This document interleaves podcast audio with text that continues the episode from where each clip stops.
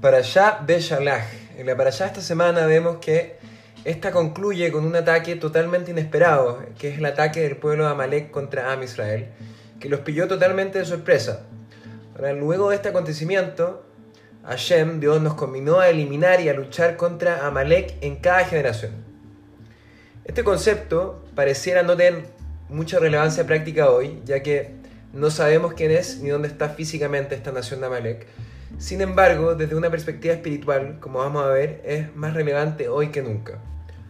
Rashi tiene un comentario bastante interesante del ataque de Amalek al pueblo judío y lo compara a un baño que está tan caliente que nadie se atreve a entrar. ¿Qué pasa? Luego una persona se atreve y hace que el resto la siga. Mientras la primera persona asumió el riesgo y se quemó, esta, por otro lado, enfrió el agua para, que el, resto, para, el, resto de las personas que, vino luego de él.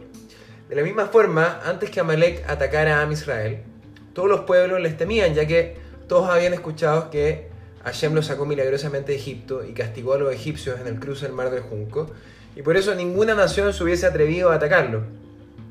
Pero al ser los primeros en atacar a Israel, a pesar de que Amalek sufrió una gran derrota, esto hizo que ahora fuera más fácil para los otros pueblos atacarlo.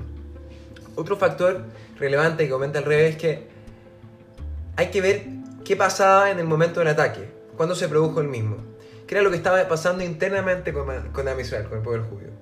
Tenemos que saber que luego de salir de Egipto, el pueblo judío entró en el desierto, donde Hashem no solamente les dio comida del cielo, sino que una constante protección a través de lo que se llamaban las nubes de gloria, que estaban en el día protegiéndolos todo el tiempo, y de noche tenían las columnas de fuego.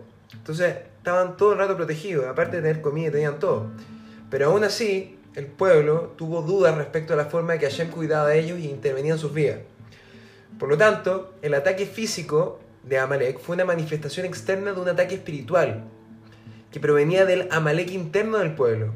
Esto es, son dudas respecto a la fe y a la confianza en Hashem, dudas de Muná y Bitajón. La verdad es que Amalek solo pudo atacar a Am Israel porque éste dudó. Más aún, interesantemente, si revisamos la gematria de Amalek, esta suma 240, que es el mismo valor numérico de la palabra Safek, que significa duda.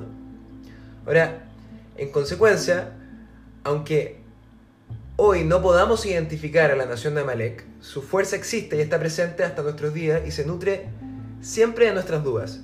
Así, Amalek se inviste en el Ra, que todo el, tiempo, todo el tiempo está buscando cómo sabotear nuestros intentos por vivir una vida con más Ishka, con más espiritualidad, con, más divinidad, una vida de Torah y Mitzvot. Por eso siempre debemos acallar esta voz amalequita que tenemos en nuestro interior.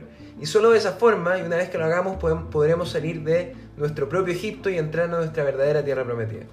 Shabbat Shalom, un